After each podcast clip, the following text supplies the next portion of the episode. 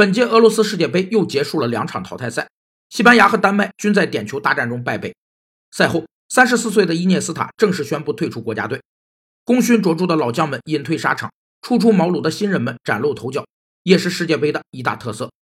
英国宇宙航行组织总裁奥斯汀·皮尔斯提出的皮尔斯定律指出，企业的未来接班人选实在是件相当重要的事情。公司执行主管应将此提到与企业财务收支同等重要的层面。培养接班人对企业的发展非常重要，它能保证企业拥有源源不断的后备人才，能有效地降低甚至消除员工离职时对企业经营活动造成的损失。同时，一个完善的接班人培养制度可让公司员工拥有公平的提拔和升迁的机会，可提高员工士气，激励员工努力工作，增强企业的凝聚力和向心力。十九岁的姆巴佩用风驰电掣的速度拉扯着整个足坛的神经，